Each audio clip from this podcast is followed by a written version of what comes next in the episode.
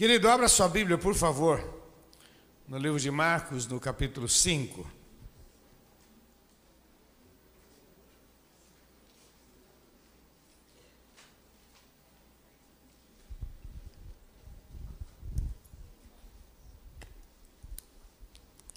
Marcos, capítulo 5.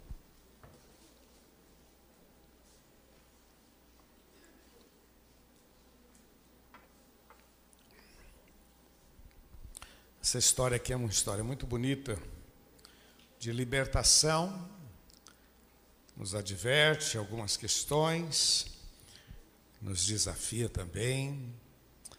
Queria que você prestasse atenção na leitura depois na palavra. E chegar a outra banda do mar, a província dos Gadarenos, e saindo ele do barco, lhe saiu logo ao encontro, seu encontro, dos sepulcros um homem com espírito imundo o qual tinha sua morada nos sepulcros, nem ainda com cadeias o podiam alguém prender, porque tendo sido muitas vezes preso com grilhões, cadeias, as cadeias foram feitas por ele em pedaços e os grilhões em migalhas, ninguém o podia amansar. E andava sempre de dia e de noite, clamando pelos montes e pelos sepulcros, e ferindo-se com pedras. E quando viu Jesus ao longe, correu e adorou, e clamando com grande voz, disse: Que tenho eu contigo, Jesus, filho do Deus Altíssimo? Conjuro-te por Deus que não me atormentes. Porque ele dizia: Sai deste homem, espírito imundo, e perguntou-lhe qual o teu nome. E ele respondeu, dizendo: Legião é o meu nome, porque somos muitos. E rogava-lhe muito que não os enviasse para fora daquela província. E andava ali pastando no monte uma grande manada de porcos, e todos aqueles demônios rogaram, rogaram dizendo: Manda-nos para aqueles porcos, para que entremos neles. E Jesus logo lhe permitiu. E saindo aqueles, aqueles espíritos imundos entraram nos porcos, e a manada se precipitou no despenhadeiro, no mar, eram quase dois mil, e afogaram-se no mar. E os que apacentavam os porcos fugiram e anunciaram na cidade e nos campos, e saíram muito, muitos a ver o que era aquilo que tinha acontecido. E foram ter com Jesus e viram ah, aquele homem endemoniado que tivera a legião, assentado, vestido e em perfeito juízo, e temeram, diz a palavra. E os que aquilo tinham visto, contaram-lhes o que acontecera ao endemoniado e também acerca dos porcos, e começaram a rogar-lhe que saíssem dos seus termos. E entrando ele no barco, rogava-lhe o que for endemoniado, que era que o deixasse estar com ele. E Jesus, porém, não lhe permitiu, mas disse: Vai, vai para a tua casa, para os teus, e anuncia-lhes quão grandes coisas o Senhor te fez e como teve misericórdia de ti. E foi ele que começou a anunciar em Decápolis quão grandes coisas Jesus lhe, fizera e todos maravilharam-se. Amém? Vamos orar? Pai, é com muito temor que nós estamos diante da tua palavra e pedimos a tua bênção, Senhor, na meditação. Me conceda graça, Senhor, graça, graça, graça, para transmitir uma palavra, Senhor, e posso, possamos sair daqui, ó Pai, instruídos, alertados, ó Deus eu preciso de Ti, Senhor. Usa a minha vida, os meus lábios, a minha mente, Senhor. Nós não aceitamos nenhuma influência do mal, nós declaramos que só o Senhor é Deus. Ajuda-me, Senhor. Eu quero ser um vaso de bênção, um instrumento nas tuas mãos para curar os corações, em nome de Jesus. Amém, Senhor. Amém. Queridos, eu tinha uma outra palavra e vinha queimando a cabeça, mas essa aqui hoje à tarde ficou no meu coração e eu queria compartilhar, que é um alerta, né? uma palavra de alerta para você, para nós, para que a gente não bobeie. Quando a gente lê esse texto, uma coisa muito clara aqui, aqueles demônios queriam destruir aquele moço, que a gente conhece como Gadareno. Na verdade, ele era daquela região e aí ficou como se fosse o nome dele, mas não, ele é um gadareno, uma pessoa daquela região. Mas a gente percebe aqui como como o diabo queria destruir aquele moço, como o diabo queria destruir a história daquele moço. Você sabe que o diabo tem ódio da gente, né? Amém ou não? Fica feliz com isso? Tem que ficar feliz. Eu não quero. Né? Tem um texto que diz assim: Tende grande gozo quando passares por várias provas ou tentações. Né? Quer dizer, o diabo tem ódio da gente. Pô, isso é maravilhoso. Não quero ficar amigo dele. Né? Não quero ir para a casa dele. Primeiro porque não tem casa nenhuma, né? Então, eu não quero, eu quero, quero o Senhor. Mas o diabo tem ódio daquilo que Deus vai fazer nas nossas vidas. Tem ódio, ele não sabe o que Deus vai fazer, mas ele tem ódio. E ele sempre vai tentar destruir destruir a nossa vida, destruir a nossa identidade, a nossa dignidade, a, a vida deste moço aqui se tornou um tormento. Por que, que ele chegou nisso? Aí é outra história. Eu até já preguei sobre isso na reunião de casais, né? Que um, uma criança que começa, tem alguns desvios, os pais não dão muita atenção, e aqueles, ah, não, isso passa, não é assim mesmo, tal, tal. Cuidado, meu irmão, cuidado. Isso falando de criança. Mas no casamento é a mesma coisa, na, na profissão a mesma coisa. Quer dizer, às vezes um pequeno desvio, né? uma pequena. Você sabe que o diabo não desiste da gente, sempre vai vir com uma pressão, uma tentação uma ideia nova, aonde ele, a nível de conta-gota, quer dizer, devagarzinho, devagarzinho, ele vai é, deturpando a mente, aquilo que era tão estranho, às vezes se torna normal, né? Então, você já viu pessoas que se afastam de Jesus, e aí você fala, pô, o cara agora está bêbado, enchendo a cara, como é que pode? Pô, o cara estava lá dirigindo louvor, mas a Bíblia diz que o espírito mal anda por caminhos áridos e quando não consegue lugar para ficar, ele diz: Voltarei, vou ver como é que está a minha casa, que é o corpo. E volta, encontra aquele camarada com a casa vazia, limpa e adornada, diz a palavra de Deus que entra ele mais sete demônios. E o texto diz que o último estado é pior do que o primeiro. Quer dizer, se o camarada só era, só vivia alguns problemas, agora ele vai viver muitos mais. Porque o diabo tem ódio. Ódio da nossa alegria, ódio da nossa paz, tem ódio. Então, a palavra de Deus, ela nos alerta para que a gente possa ficar atento. Lá em Tiago, capítulo 4, verso 7, diz assim: Resisti ao diabo. Ele fez isso com Jó, ele tinha ódio da, da, da, alegria, da fartura, da postura de Jó. Então ele, ele foi, ele levou esse assunto para tentar destruir a, a Jó. Ele, ele, ele tentou destruir a história de Daniel, com aquela situação lá, que não podia orar, não podia. Mas Daniel não abriu mão da sua fé, acabou sendo lançado na cova dos leões, e o diabo queria destruí-lo. E assim você vai encontrar vários personagens bíblicos. Quer ver um deles, assim, que eu acho muito interessante? Dois que são bem semelhantes, né? É, Moisés e Jesus. Quando Moisés nasceu, o que, que o faraó mandou fazer? Matar as crianças de dois anos para baixo. E quando Jesus nasceu, o que, que Herodes mandou fazer? Não, eu vou pegar essa camada aqui de dois anos para baixo, no meio delas, quer ver, imagina quantas crianças morreram. Né? Quando você vai olhar a história lá de, de, de Êxodo, você chega a um ponto, né? O Senhor mandou colocar o sangue no umbral da porta lá, e toda casa que tivesse aquele sangue, naquela casa seria preservado, mas aonde não tivesse, ah, morreria o primogênito.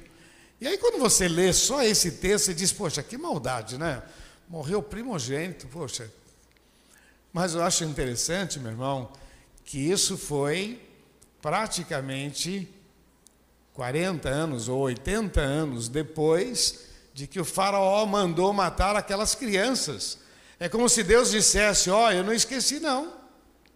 Não esqueci, não. 80 anos depois, o Senhor estabelece isso: olha, a casa que tiver o sangue vai ser preservada. Por quê?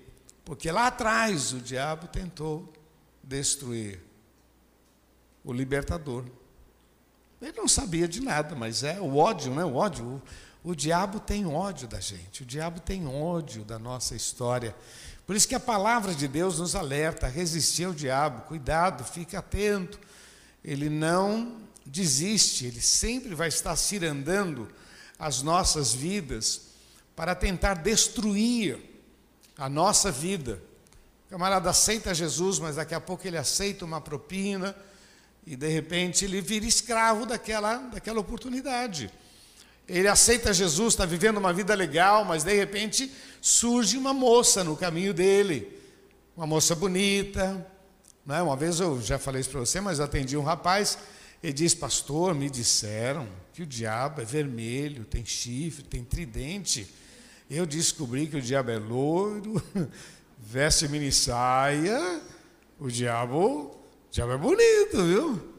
Ele contando lá da situação dele. Quer dizer, o diabo ele, ele ciranda as nossas, ele tem, ele odeia aquilo que Deus tem feito nas nossas vidas. Isso, isso não é, é eu estou te alertando, estou trazendo a memória. Jesus disse: vigiai e orai para que não entreis em tentação. Ele odeia. A segunda questão que me veio ao coração é que o diabo tenta desvalorizar o que nós somos. Ele tenta. Você sabe que os inimigos da fé, eu vou citar alguns aqui, o medo. O medo é o inimigo da fé, a ansiedade, o desânimo, o complexo, a falta de conhecimento, o isolamento, né? quando a pessoa fica meio aborrecida, ah, não vou nem falar nada, e tenta se isolar. Isso é do diabo, meu irmão. Esse negócio de isolamento, essa coisa, não, eu não vou falar nada, não, isso, isso não é de Deus. A Bíblia diz que quem se isola busca a sua própria vontade, não é de Deus. Mas o diabo ele vai cirandar para tentar desvalorizar aquilo que Deus tem feito em nossas vidas. Por isso, quando um crente começa a reclamar muito, é muito perigoso isso, meu irmão, porque Deus tem sido exageradamente bom conosco. Fala para quem está do seu lado, só te aguentar já é um milagre. Fala para ele. Não vai falar? Mas alguns aproveitaram, né? Só te aguentar já é. Não, não, eu não estou dizendo que você está aguentando a pessoa, estou dizendo que nós, por natureza, a Bíblia diz que a nossa natureza ela é pecaminosa. A nossa natureza é a natureza da murmuração, da reclamação. A nossa natureza, alguns mais, outros menos. Tem pessoas que é, sempre estão animadas, tal, mas no geral, a nossa natureza, é, ela fica muito parada em cima do problema. E aí a gente fica patinando, porque quem fica parado no problema não tem visão, não consegue olhar para frente, tudo fica nebuloso, tudo é complicado. Fica difícil ver solução quando você fica parado em cima do problema. E aí Satanás, ele, ele, essa, ele tenta desvalorizar aquilo que Deus tem feito nas nossas vidas. E a outra questão que me veio ao coração é que o diabo tenta nos levar à loucura. A loucura. A fazer coisas. Quer saber uma coisa? Eu não aguento mais. Aí o cara tem vontade de subir, tem vontade de e isso é uma ação do mal sobre as nossas vidas, para que a gente perca o melhor de Deus. A gente sempre está dizendo, querido, Deus vai fazer maravilhas na tua vida, Deus vai fazer, Deus vai fazer. Na verdade, meu irmão, Deus tem feito, é que a gente às vezes não percebe. Deus tem feito maravilhas, mas Deus tem muito mais. Deus tem muito mais, em nome de Jesus.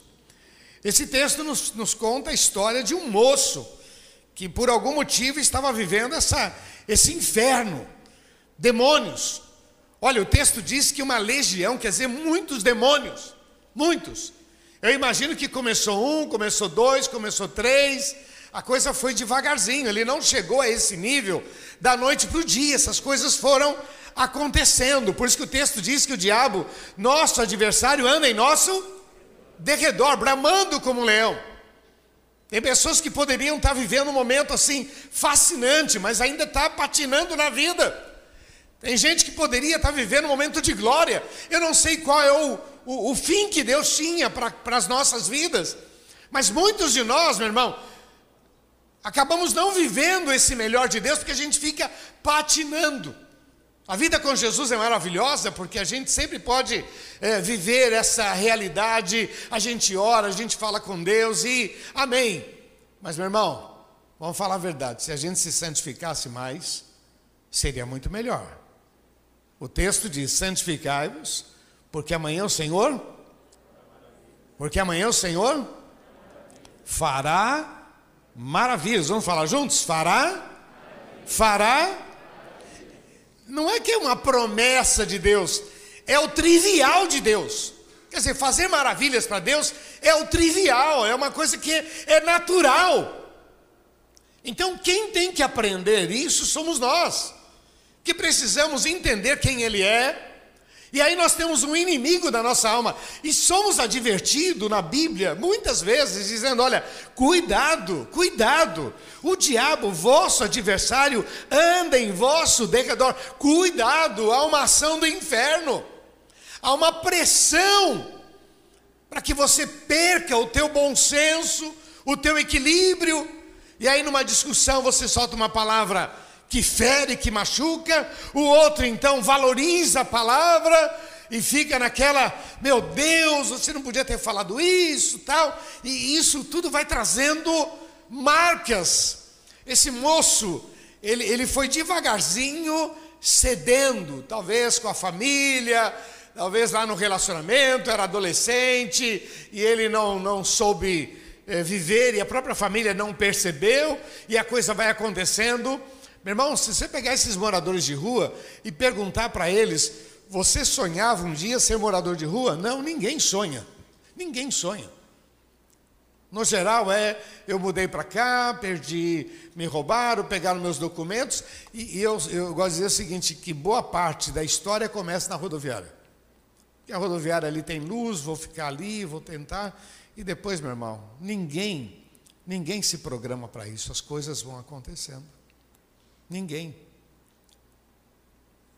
Ouvi uma mensagem que mexeu muito comigo de uma moça lá de Portugal e ela dizia: Como é que eu cheguei a esse. Como é que eu cheguei a essa situação? E ela faz uma exposição de Eva. Porque Eva passou, viu aquele fruto, e viu o fruto no outro dia, o fruto era bonito, e ela foi desejando o fruto, e aí veio o diabo, começou a conversar e falar que o fruto era bom, que o fruto daria inteligência, que Deus ocultou isso, que Deus não falou tudo, que o dia que ela comesse, ela não iria morrer, mas ela iria comer e ficaria inteligente. Aquilo foi é conta gota, meu irmão. As coisas vão acontecendo assim muito muito sutil. A gente nem, meu irmão, a gente tem que ficar esperto. Tem que ficar esperto, tem que ficar atento. O diabo, vosso adversário, anda em vosso derredor. A gente tem que ficar esperto, porque senão a gente vai cedendo, cedendo, cedendo. Tem que dar um basta. Tem que dar um basta. E quando essa menina lá em Portugal pregava, e ela levou uma maçã para o púlpito, e ela então ela pegou e comeu a maçã, encenando a situação de Eva. E ela disse: Puxa, mas é gostosa. É, eu não morri. Estou aqui. Mas aí há toda a história da separação com Deus. E ela encenando ali, dizendo que num determinado momento, aquela moça, discutindo com o diabo, disse: Por que você fez isso na minha vida? Por que, que eu cheguei a esse estado? E ela encenando diz que a resposta do diabo seria a seguinte: a mordida ali é tua, não vem pôr a culpa em mim, não. A mordida é tua. Você mordeu porque você quis. Não vigiou. Eu fico imaginando, meu irmão, a situação desse moço que é terrível, porque pela história aqui, esse dia era o dia da morte dele, não era? os demônios estavam com sangue nos olhos. Eles estavam. Hoje é dia, quer dizer, leva o camarada para um determinado ponto, onde tem ali um grande barranco, e é algo muito, quem já esteve lá comigo, é alto pra caramba, não é. dá para morrer, é uma coisa assustadora. Já que eles não conseguiram aquele moço, pediram para entrar na manada de porcos. E o Senhor permitiu, porque melhor uma pessoa do que uma manada de porcos, né? Na visão do pessoal, era o sustento deles, o trabalho, eles preferiam os porcos do que aquele cara que não valia nada, que punha terror na cidade, que já tinha sido preso tantas vezes, que não valia nada, que o cara só atormentava, aquele cara não valia nada. Eu preferia os porcos, mas Jesus não. Jesus gosta de pessoas, louvado seja o nome do Senhor. Então permitiu e os porcos naquele dia morreram. Mas aquele dia era o dia daquele moço. Eu queria destacar algumas coisas para você, que eu acho muito importante, porque no versículo 5 diz assim: E andava sempre, de dia e de noite, clamando pelos montes, pelos sepulcros e ferindo-se com pedra. E quando viu a Jesus ao longe, correu e o adorou. Essa expressão aqui, clamando, esse moço nem sabia direito o que, é que era isso, mas ele estava naquela: se existe algum Deus, se existe uma saída, eu quero. Na verdade, a frase que me veio ao coração foi: Eu não quero isso, eu não quero viver isso. Eu não quero viver, eu estou vivendo um tormento, mas eu não quero. E o texto diz que ele clamava, clamar, e, e, e era perseverante. Ele clamava, ele, ele sem saber, Paulo escreve depois dizendo: Não vos conformeis com este, com este mundo. Havia uma, uma vontade, eu quero mudar, eu quero mudar, eu quero mudar, eu quero mudar.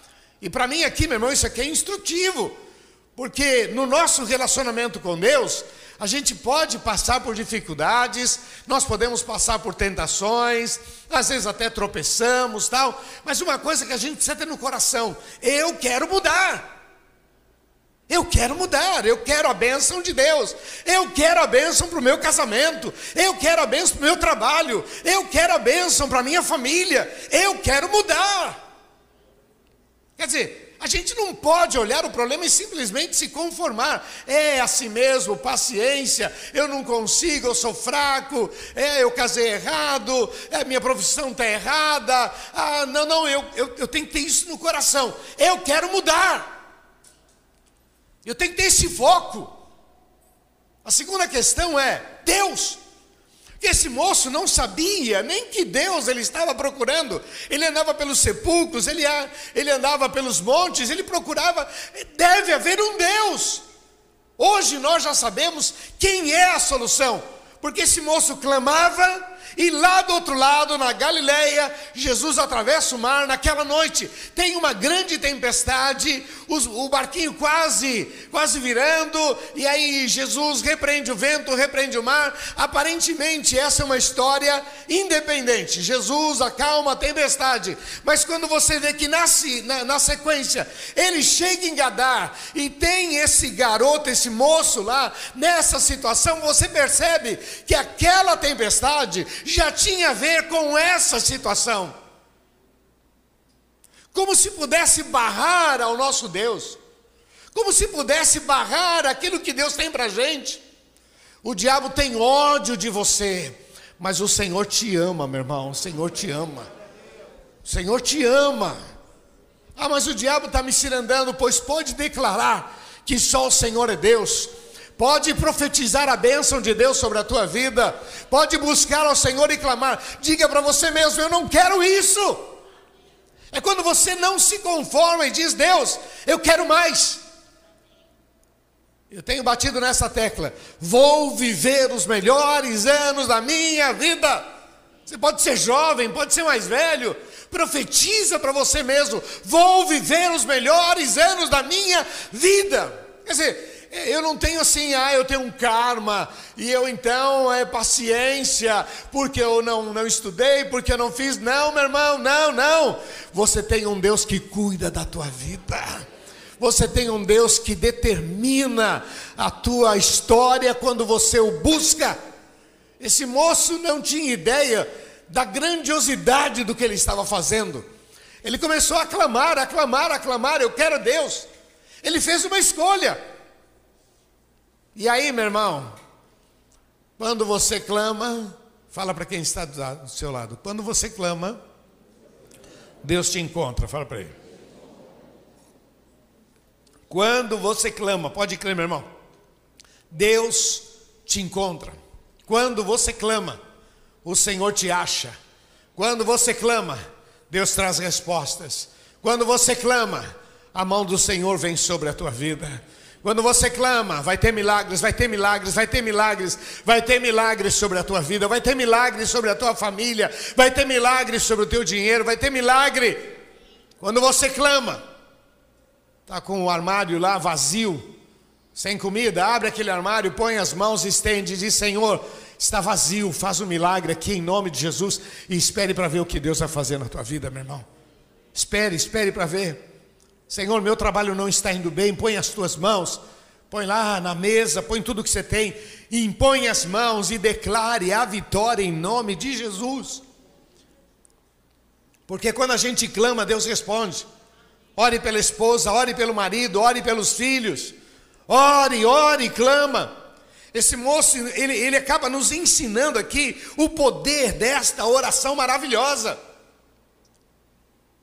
Meu irmão, uma das chaves do relacionamento com Deus é a fé. O texto diz que sem fé é impossível agradar a Deus. Essa é a chave. Agora, eu, eu aprendo nesse texto aqui sobre o clamor. Uma frase que eu gosto muito: teu clamor pode mudar a tua história. Vamos falar juntos? O teu clamor pode. A chave está na oração. O teu clamor. Se alguma coisa é importante para você, se alguma coisa tem muito valor para você, gaste mais tempo aos pés do Senhor.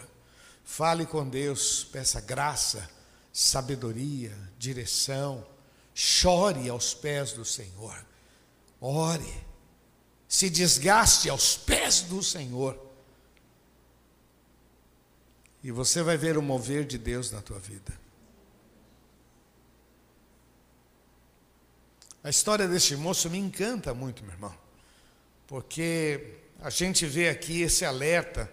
Eu anotei aqui três, né? Não deis lugar ao diabo, o diabo vosso adversário, resistir ao diabo, ele fugirá de vós, e ele se manifesta como anjo de luz. O diabo tem ódio da gente. Que benção, hein? o diabo tem ódio ódio daquilo que Deus vai fazer, ódio daquilo que Deus vai fazer na sua vida. Ele se levanta contra as nossas vidas justamente para tentar desfigurar enfraquecer, para que a gente não viva o melhor de Deus. Dá para você entender que esse moço, depois que foi liberto, ele quis ir com Jesus e Jesus disse: Não, vai para a tua casa vai para a tua casa e conta para os teus. O, o camarada teve um dia de encontro com Jesus, se tornou o maior pregador para aquelas dez cidades.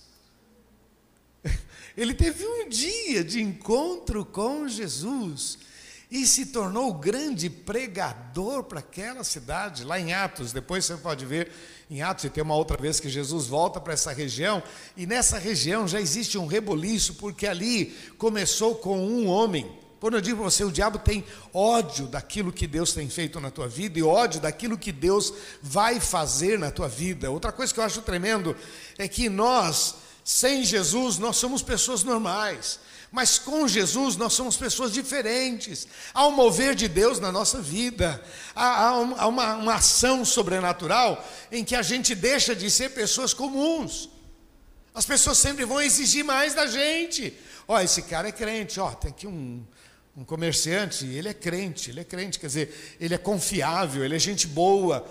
Pode ir lá que o produto que ele vende, a maneira como ele trabalha, porque ele é crente, ele é crente. Olha, esse camarada aqui é crente. Eu já contei isso para vocês que um, um, um, dono de uma, uma transportadora me ligou um tempo atrás e disse, pastor, eu sou, me explicou lá, dono, papapá, papapá, e eu tenho aqui dois crentes. Quando ele falou, tem dois crentes, eu falei, meu Deus, lá vem pepino.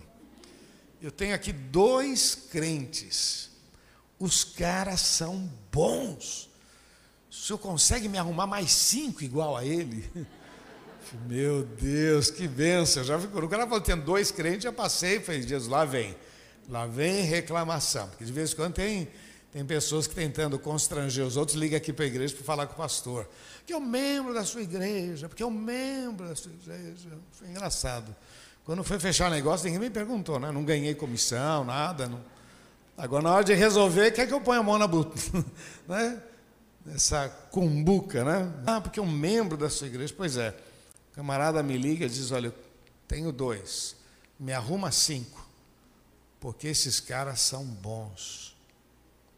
O diabo, meu irmão, sempre vai se andar para destruir, e a coisa vai acontecendo, mas a gente aprende com esse moço, sem ele ter muito, ele simplesmente clamava, clamava, ele buscava, buscava, eh, tinha iniciativa, buscava, não, ele não sabia nem direito, se feria, ele buscava. Mas, meu irmão, quanto mais você busca, o Senhor te vê e na hora certa ele vai fazer milagres. Meu irmão, era o dia da morte do rapaz, ele não sabia que Jesus já estava a caminho dele, que houve uma grande tempestade, fúria, os discípulos ficaram com medo, parece que o barco ia virar. Pois é, o Senhor venceu tudo isso, tudo isso. Que para ele foi nada, né? Mas para quem estava no barco foi feio, né? Não foi nada. Ele venceu tudo isso por causa daquele gadareno. Porque depois, você vê o texto, Jesus foi lá, começou a expulsar o demônio. O demônio falou que era uma legião. Depois saíram, os porcos, eh, os demônios saíram, foram para os porcos. Os porcos se precipitaram. Veio o povo da cidade, chegou ali e viu aquele camarada agora vestido, perfeito juízo. Aquele povo ficou com medo assustado, não, não estamos entendendo o que é isso. Olha, por favor, nós não queremos o Senhor na nossa cidade. Jesus entrou no barco e voltou. Jesus só foi ali só para socorrer aquele moço. E o moço diz: Jesus, posso ir junto? Não, não. Vai para tua casa. Fala comigo, vai para tua casa. Fala, vai para tua casa. Sabe o que é isso, meu irmão? É essa restauração. Essa resta... Aquele moço queria sumir daquele, daquele ambiente. Lógico, ele, ele agora ele tinha um certo medo. Jesus vai embora, eu vou ficar aqui sozinho. E como é que vai ser agora? Jesus, deixa eu ir. Não, não, você está livre. Vai para a tua casa. Porque esse é o propósito de Deus, é a restauração da família, é a restauração da identidade, é a bênção de Deus. Vai para a tua casa e conta, conta, conta para os teus quão grandes coisas o Senhor tem feito na tua vida. Algumas coisas que eu queria terminar. Primeira delas, Deus está focado em você. Você pode falar isso para quem está do seu lado? Deus está focado. Meu, você falou com muito desânimo, irmão. Você falou, você ficou um negócio muito chato. Fala assim com ênfase: Deus está focado em você. Deus está focado em você. Deus está focado. Meu irmão, enquanto você dorme, Deus cuida da tua vida. Enquanto você dorme, Deus cuida. Quando você está focado nele, orando e clamando.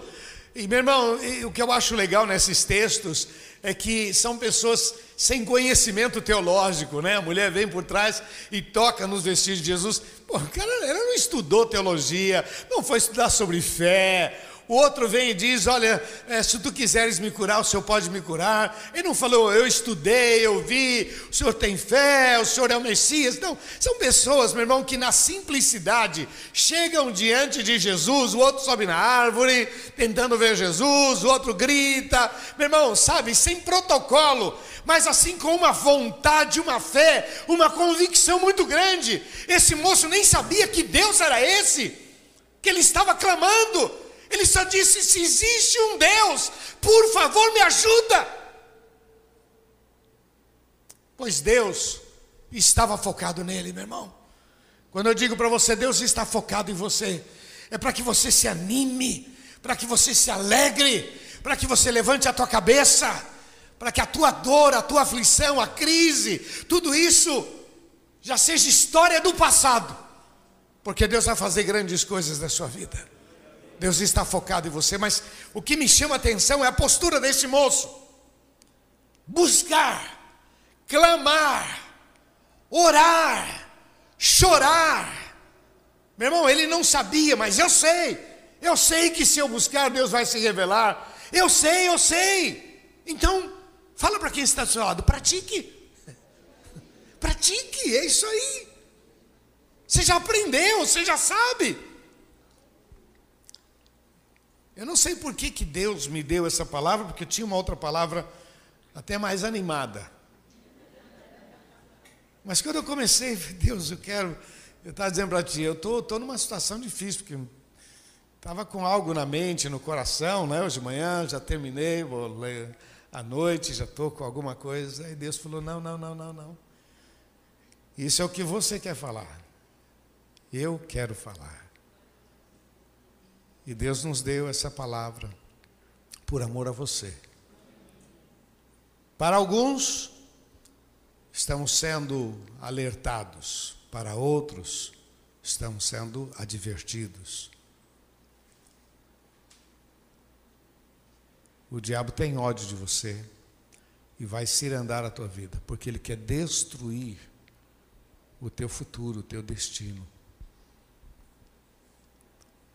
Uma pequena mudança vai trazer grandes marcas e tristeza. Faça como esse moço. Volta para Jesus, clama.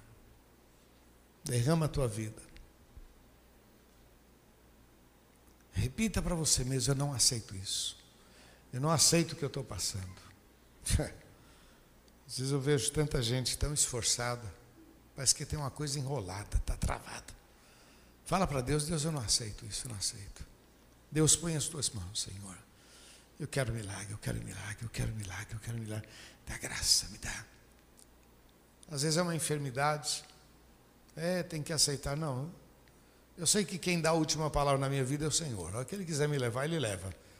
Mas enquanto tem folha de vida, eu não aceito. Em nome de Jesus. Não vou tomar posse, ah, eu sou assim, eu sou assado.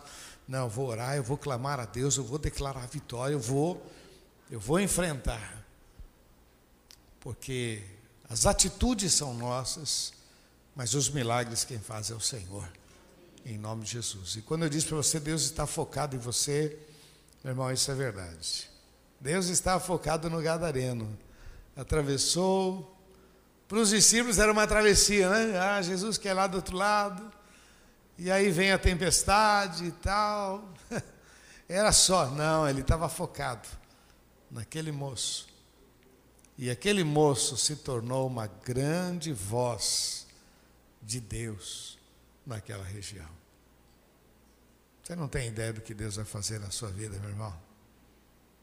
Cuidado com esse temperamento aí que é ruinzinho, viu? Tá louco.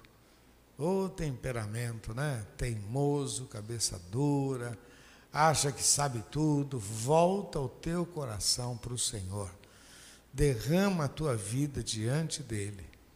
E ele vai te guiar e vai te levar em triunfo em nome de Jesus. Amém? Bom, é isso aí, queridão. Queria falar isso para você. Tudo pode ser mudado pela oração. Põe o teu coração nisso. E importa agradar a Deus. E Ele fará o restante. Queridos, está aí. Que Deus abençoe muito a sua vida. Isso que Deus pôs no meu coração para abençoar você, em nome de Jesus. Eu gosto sempre de dizer que a palavra é para todos, né? Para todos. Mas alguns muitas vezes querem dizer: Não, Senhor, essa palavra é minha. Eu precisava desta palavra. Então, querido, eu queria orar com você que quer dizer nesta noite, Deus, eu precisava dessa palavra, eu recebo essa palavra. Deus, muito obrigado. Muito obrigado porque eu precisava dessa palavra em nome de Jesus. Feche teus olhos, abaixe sua cabeça em nome de Jesus. E você que quer dizer diante de Deus, volta a dizer, a palavra foi para todos nós. Mas alguns querem dizer, não, não, eu precisava dessa palavra Vai ficando em pé no seu lugar, eu quero orar com você em nome de Jesus. Põe a tua vida diante do Senhor, feche os teus olhos e diga para Deus: Deus, eu precisava dessa palavra, eu recebo essa palavra.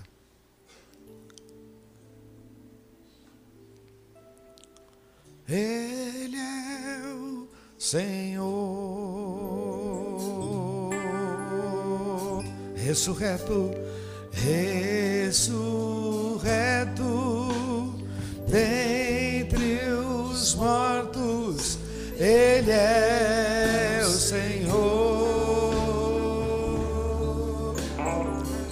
Joelho, todo joelho se dobrará,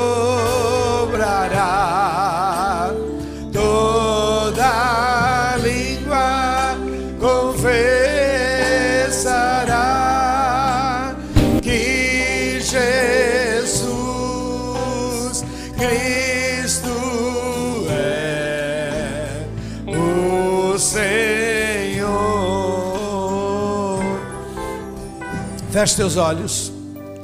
Senhor, eu quero colocar diante de Ti estas vidas. Nós recebemos a Tua palavra, Senhor, e cremos, ó Deus, que virão momentos de investidas do mal, mas nós estamos já instruídos e vamos declarar a vitória, Senhor. O diabo quer comprometer os nossos lábios, para que a gente lamente, para que a gente murmure mas os nossos lábios agora estão santificados para culto ao teu nome. O diabo quer perverter a nossa mente, para que a gente pense coisas erradas, para que a gente se perca em pensamentos e a gente não usufrua o melhor de Deus. O diabo quer quebrar elos, elos com pessoas que nós amamos, com pessoas que vamos viver 30, 40, 50 anos. O diabo quer destruir Senhor, o diabo quer destruir a profissão. Tua palavra nos alerta. Ele tem ódio, ódio daquilo que o Senhor vai fazer na nossa vida. Ele tem ódio das portas que o Senhor vai abrir. Ele tem ódio, ele ciranda a nossa vida, mas a tua palavra diz que o anjo do Senhor acampa-se ao nosso redor e nos livra e nos guarda. Louvado seja o teu santo nome. Está escrito na tua palavra: aquele que habita no esconderijo do Altíssimo, a sombra do Onipotente descansará. Está escrito que o Senhor dá ordens aos teus anjos a nosso respeito e nos livra de todo mal. Por isso, meu Deus, eu quero invocar a tua bênção sobre estas vidas. Senhor, que recebam a tua palavra, que recebam a advertência, o alerta, Senhor e assim, ó Deus, possam enfrentar uma semana de vitória, uma semana de milagres, uma semana muito especial em nome de Jesus. Estende as tuas mãos sobre este povo e livra do mal em nome de Jesus. Senhor, aqueles que estão passando por esse momento de pressão, esses que estão passando, ó Pai, por esse momento em que o mal ciranda, ciranda, tormenta, confunde, Senhor, que haja autoridade, que voltem o coração para ti, que clamem ao Senhor, que declarem a vitória e vejam o teu poder se manifestando sobre suas vidas. Em nome de Jesus, nós declaramos que só o Senhor é Deus. Estende as tuas mãos, ó Pai, sobre este povo, em nome de Jesus. Repita comigo, diga Senhor Jesus. Bem forte, Senhor Jesus Eu creio na tua palavra e eu tomo posse desta palavra, porque quero viver tempos melhores para a honra e glória do teu nome. Eu quero ser a manifestação do teu poder, em nome de Jesus. Vamos aplaudir nosso Deus. Oh Deus, nós aplaudimos o teu nome, Jesus. Nós aplaudimos a tua palavra. Oh, santo é o teu nome, Senhor. Aleluia. Oh, louvado seja o teu santo nome, Senhor. Vamos todos ficar em pé, queridos, por favor. Eu queria fazer uma oração por você que ainda não entregou seu coração para Jesus. Queridos, é muito importante a gente tomar essa atitude. Quando a gente levanta a nossa mão, quando a gente vai à frente, quando a gente quebra todo esse vínculo com aquele mal que ciranda a nossa vida. Quando a gente estabelece, quando a gente faz alguma coisa nesse sentido, porque o texto diz: aquele que vem a mim de maneira alguma o lançarei fora, diz a palavra de Deus. O texto diz: Vinde a mim todos vós que estáis cansados e oprimidos, e eu vos aliviarei. Quero que você entenda que Deus está focado em você. E nesta noite Deus te trouxe aqui para ouvir esta palavra. Deus conhece o seu coração, a sua aflição. Mas nesta noite Deus está dizendo, filho,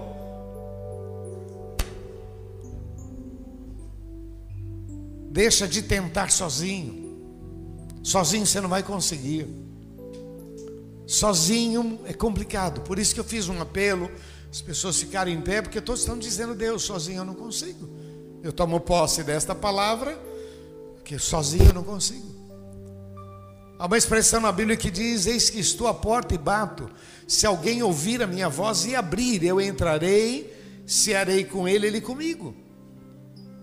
Por isso é importante você tomar uma decisão hoje por Cristo, de dizer: Jesus, entra na minha vida e muda a minha história. Eu, quando aceitei a Jesus, essa foi a frase. Eu disse para Deus: Deus, eu quero uma história nova.